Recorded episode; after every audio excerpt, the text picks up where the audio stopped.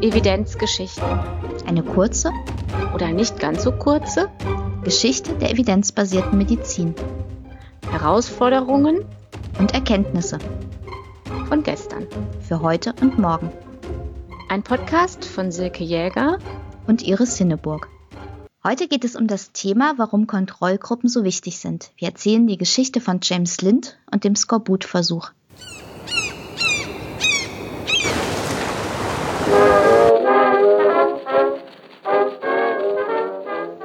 Wir befinden uns im 18. Jahrhundert. England ist zu einer der wichtigsten Seefahrernationen in Europa aufgestiegen. Die Seefahrt war damals sehr wichtig für Entdeckungen und Handel, aber auch Eroberungen. Und die Seeleute waren manchmal mehrere Wochen oder sogar Monate an Bord eines Schiffes, ohne jemals in einem Hafen Zwischenstopp machen zu können. Die Versorgung mit Lebensmitteln war relativ schlecht. Es gab nur haltbare, sowas wie Schiffszwieback und natürlich sehr wenig frische Kost. Und das brachte natürlich auch Probleme mit sich. Die Seeleute hungerten nicht nur, obwohl sie eben äh, stark anstrengende körperliche Arbeit leisten mussten, sondern sie wurden auch von Skorbut befallen. Die typischen Symptome sind Zahnfleischbluten und Zahnausfall. Die Seeleute waren dann auch anfällig gegen Infektionen, waren leicht müde. Sie litten außerdem an Hauterkrankungen und wenn es mal zu Wunden kam, heilten die auch ganz schlecht. Und sie litten auch unter Muskel- und Knochenschwund. Im Extremfall konnte dann sogar der Tod eintreten durch Herzschwäche. Und entsprechend gab es auch eine ganz hohe Sterblichkeitsrate unter den Seeleuten. Das waren alles keine Einzelfälle, sondern ein riesiges Problem. Das zeigt auch die Geschichte einer Expedition des Kommandanten George Anson. Bei einem Kriegseinsatz 1739 in den Pazifik brach er mit ursprünglich 1900 Seeleuten auf, aber nur 500 von ihnen kamen wieder lebend in London an. Nach einer zeitgenössischen Einschätzung ist Skorbut der wichtigste Feind für die englische Marine.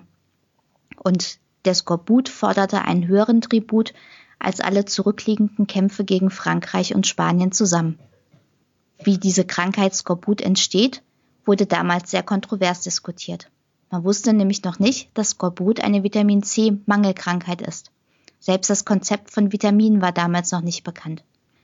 Die damaligen Fachleute hatten die Theorie, dass Skorbut durch Fäulnisprozesse im Körper entsteht und Säuren könnten das verhindern. Und deswegen waren im frühen 18. Jahrhundert auch ganz verschiedene Empfehlungen gegen Skorbut im Umlauf. So hatte sich das Royal College of Physicians zum Beispiel darauf versteift, dass verdünnte Schwefelsäure das beste Mittel war. Die Admiralität schwor dagegen auf Essig. Einzelne Ärzte empfahlen auch Zitrusfrüchte. Es war aber unklar, ob diese Mittel wirklich helfen und welches davon besser ist. Währenddessen starben die Seeleute weiter. Das war die Situation und dann kam der 20. Mai 1747, ein Tag, an dem sich Entscheidendes ändern sollte. Die HMS Salisbury patrouillierte im Ärmelkanal. An Bord des Schiffes war auch der Schotte James Lind.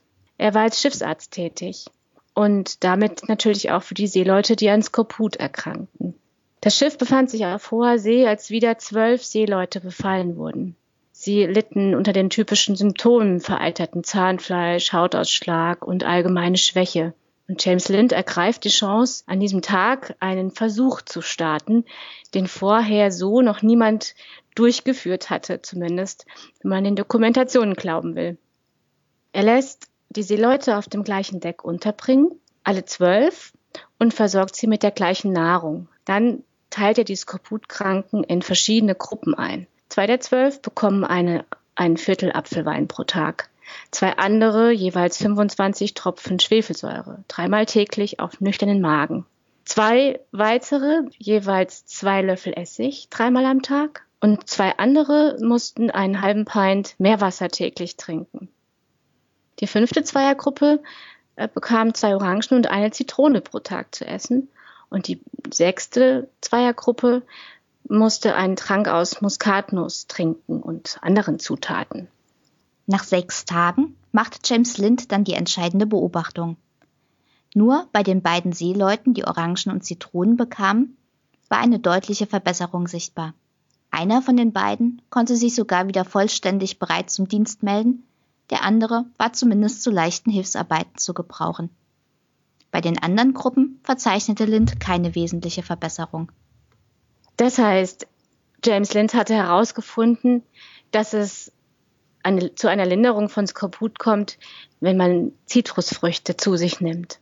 Die Zitrusfrüchte setzten sich trotzdem noch nicht sofort durch als wichtige Maßnahme zur Prävention oder Behandlung. In der britischen Marine verging noch eine ganze Weile, bis sich äh, die Therapie mit Zitronen- oder Limettensaft durchsetzen konnte. Später wurde den Seeleuten auch Sauerkraut gegeben zur Standardversorgung. Am Ende des 18. Jahrhunderts galt der Skorbut in der Seefahrt damit als besiegt. Die Ironie der Geschichte, als Lind seine Ergebnisse 1753 aufschrieb, widmete er das Büchlein George Anson, der es inzwischen zum ersten Lord der Admiralität geschafft hatte. Was ist von dieser Geschichte heute noch wichtig?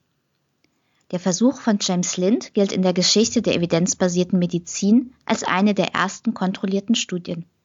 Lind hatte dabei einige wichtige Prinzipien beachtet, die auch heute noch gültig sind. Dazu gehört zum Beispiel, dass sich ohne Kontrollgruppe in Therapiestudien nicht herausfinden lässt, was jetzt tatsächlich die Verbesserung gebracht hat. Denn es gibt auch solche Effekte wie den natürlichen Krankheitsverlauf oder unspezifische Wirkungen, die überhaupt gar nichts mit der eingesetzten Therapie zu tun haben. Und wenn man eine Kontrollgruppe hat, kann man das genau unterscheiden. Zum anderen muss man in kontrollierten Studien auch dafür sorgen, dass die Ausgangsbedingungen für die beiden Gruppen vergleichbar sind. Das hatte Lind damals schon sichergestellt, indem er Seeleute mit vergleichbaren Krankheitssymptomen untersuchte. Und außerdem müssen auch die Bedingungen während des Versuchs vergleichbar sein. Dazu brachte Lind die Seeleute unter den gleichen Bedingungen auf dem Schiff unter, also unter dem gleichen Deck, und ließ sie mit der gleichen Nahrung versorgen. Unterschiedlich waren dann nur die Therapien, die Lind miteinander verglich. Weil der Versuch von James Lind so grundlegend für die evidenzbasierte Medizin ist, wird der 20. Mai jährlich als International Clinical Trials Day begangen. Vielen Dank fürs Zuhören. Bis zum nächsten Mal. thank you.